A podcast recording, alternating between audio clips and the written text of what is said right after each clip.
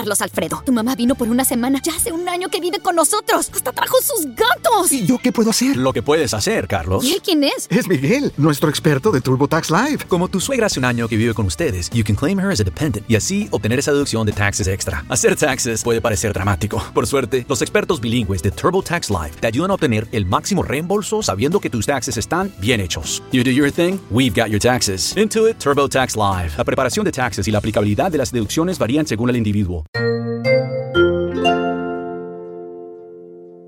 Así comienza El coronel no tiene quien le escriba, del Nobel de Literatura colombiano Gabriel García Márquez.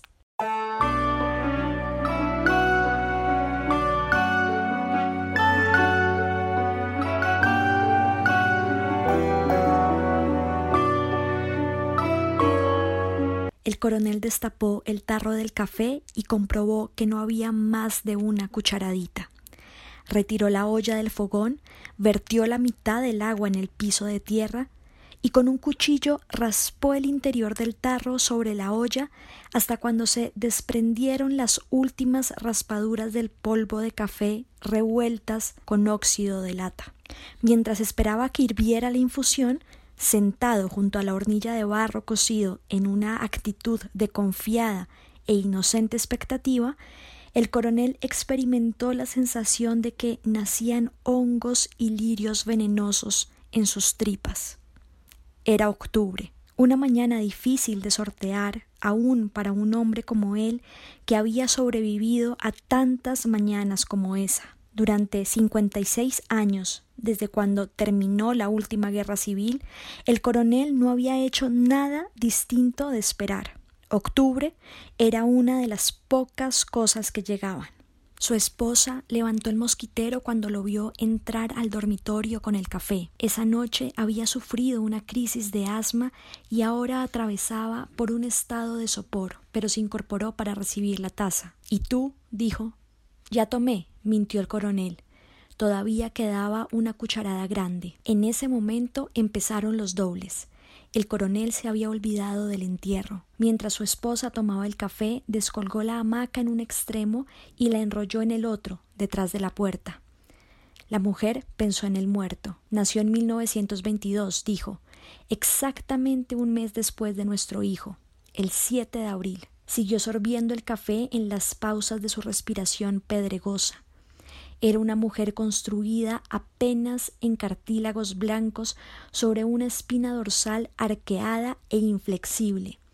Los trastornos respiratorios la obligaban a preguntar afirmando. Cuando terminó el café todavía estaba pensando en el muerto. Debe ser horrible estar enterrado en octubre, dijo. Pero su marido no le puso atención. Abrió la ventana. Octubre se había instalado en el patio, contemplando la vegetación que reventaba en verdes intensos las minúsculas tiendas de las lombrices en el barro, el coronel volvió a sentir el mes asiago en los intestinos. Tengo los huesos húmedos, dijo. Es el invierno, replicó la mujer. Desde que empezó a llover te estoy diciendo que duermas con las medias puestas. Hace una semana que estoy durmiendo con ellas. Llovía despacio pero sin pausas. El coronel había preferido envolverse en una manta de lana y meterse otra vez en la hamaca, pero la insistencia de los bronces rotos le recordó el entierro. Es octubre, murmuró, y caminó hacia el centro del cuarto. Solo entonces se acordó del gallo amarrado a la pata de la cama. Era un gallo de pelea. Después de llevar la taza a la cocina, dio cuerda en la sala a un reloj de péndulo montado en un marco de madera labrada. A diferencia del dormitorio, demasiado estrecho para la respiración de una asmática, la sala era amplia, con cuatro mecedoras de fibra en torno a una mesita con un tapete y un gato de yeso. En la pared opuesta a la del reloj el cuadro de una mujer entre tules rodeada de amorines en una barca cargada de rosas. Eran las siete y veinte cuando acabó de dar cuerda al reloj. Luego llevó el gallo a la cocina, lo amarró a un soporte de la hornilla, cambió el agua al tarro y puso al lado un puñado de maíz. Un grupo de niños penetró por la cerca desportillada. Se sentaron en torno al gallo a contemplarlo en silencio. No miren más a ese animal, dijo el coronel. Los gallos se gastan de tanto mirarlos.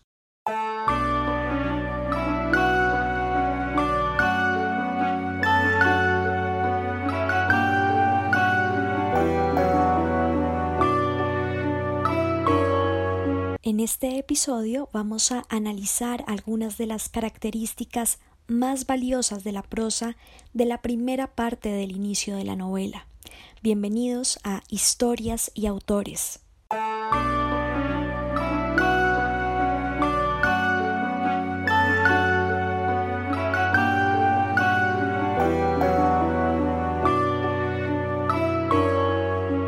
Esta es la segunda novela de Gabriel García Márquez. Fue incluida en una edición de la revista Mito en 1958 y luego la publicaron como libro en 1961. Gabo hizo 11 borradores de esta historia en la que se pueden reconocer varios elementos que vinculan a la familia y a la vida personal del autor con la situación del protagonista de la novela. El abuelo de García Márquez esperó toda su vida a que le mandaran la pensión que le correspondía por ser veterano de la guerra civil, pero la pensión nunca llegó. Años más tarde Gabo estaba en París y comenzó a escribir la novela del coronel, la había pensado como una comedia. Mientras trabajaba en este relato, Gabo sacaba dinero de la mesa de noche, bajaba los siete pisos del edificio en el que residía, salía, comía en la esquina y volvía al pequeño apartamento, hasta que un día no encontró ni un centavo en la mesa de noche. Gabo contaba que lo que empezó como una comedia lo fue escribiendo como lo que era, la angustia de la espera, el autor le había escrito a sus amigos para que lo ayudaran. Bajaba, veía que no había llegado ninguna carta de ellos, subía y escribía la historia del coronel, hasta que Gabo se dio cuenta de que no recibiría las cartas de sus amigos. Por estas circunstancias, el autor afirmó que, al haber registrado lo que le sucedía en la realidad, el coronel no tiene quien le escriba, era su mejor obra, porque había escrito la realidad a medida que le iba pasando.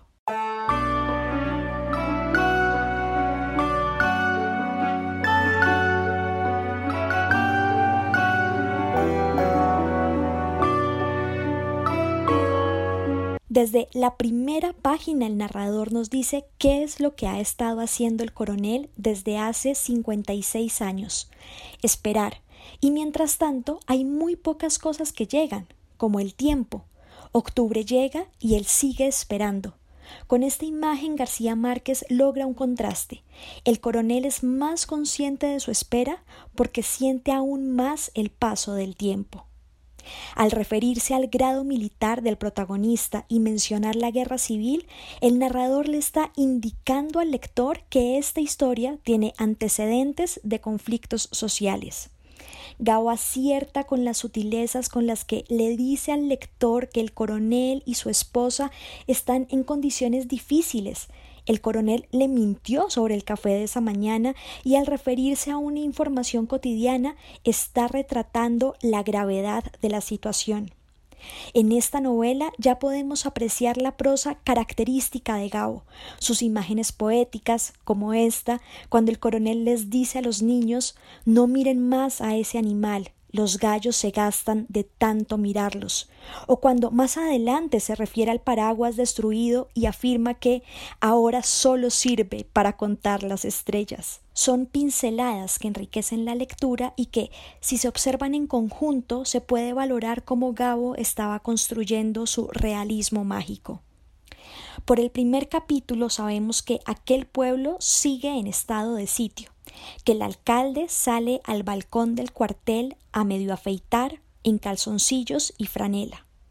Con estas menciones el autor muestra la cotidianidad sencilla y desparpajada del pueblo y sus habitantes. Están claras las jerarquías el alcalde, el coronel, el médico, pero el alcalde no tiene reparos en mostrarse en calzoncillos frente a los demás y en algunas ocasiones al coronel le tiene sin cuidado que los otros sepan que aún no llega la carta que espera desde hace más de cinco décadas.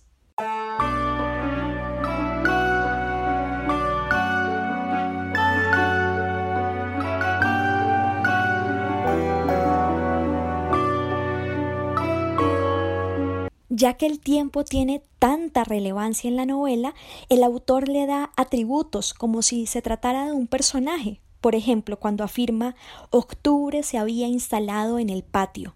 Además, describe el estado físico de la pareja y al enunciar sus situaciones de salud, asienta en el lector el hecho de que ya son adultos mayores y de que han estado sorteando situaciones precarias.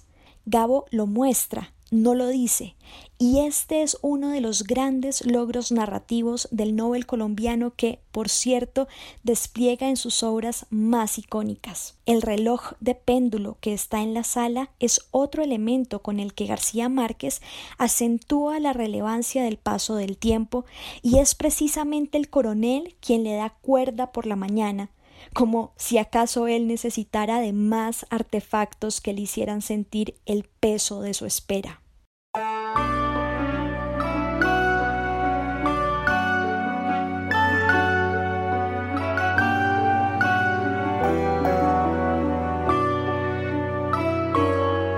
Por otra parte, menciona al gallo, que será el eje del drama de la historia. Es lo más querido y a la vez lo que no quisieran conservar, si no fuera porque la necesidad no les deja otra opción. El simbolismo del gallo vale la pena analizarlo. Si lo vendieran, podrían tener dinero para comprar mercado, ropa y pagarle al doctor las consultas. Pero el gallo también les recuerda a su hijo Agustín, ¿Cómo desprenderse de lo único que les queda de él? No, eso no es tan fácil. Para el coronel es más sencillo dejar de comer. Más adelante, el lector se entera de que ya tuvieron que vender la máquina de coser de Agustín, así que literalmente el gallo es lo único que les queda de su hijo.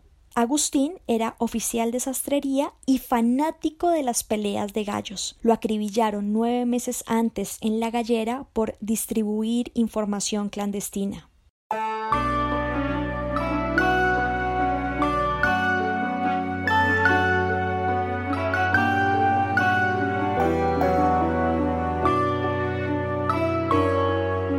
Esta novela es considerada como un referente de la literatura colombiana del siglo XX. La precisión del lenguaje, su narración cinematográfica y el drama de los protagonistas resultan cercanos para el lector. En el próximo episodio analizaremos el carácter de la esposa, los guiños a Cien años de soledad y más temas relevantes en El coronel no tiene quien le escriba. Gracias por escuchar y compartir historias y autores. I'm Will Coleman, founder and CEO of Alto, and I built Alto to put an end to rideshare horror stories. You're used to the total lack of consistency in rideshare. Maybe it's a smelly car or a driver that asks just one too many personal questions. Not anymore. With Alto, you know exactly what to expect every ride. Every Alto driver is a trained Alto employee, and every Alto vehicle is part of our private fleet of luxury SUVs.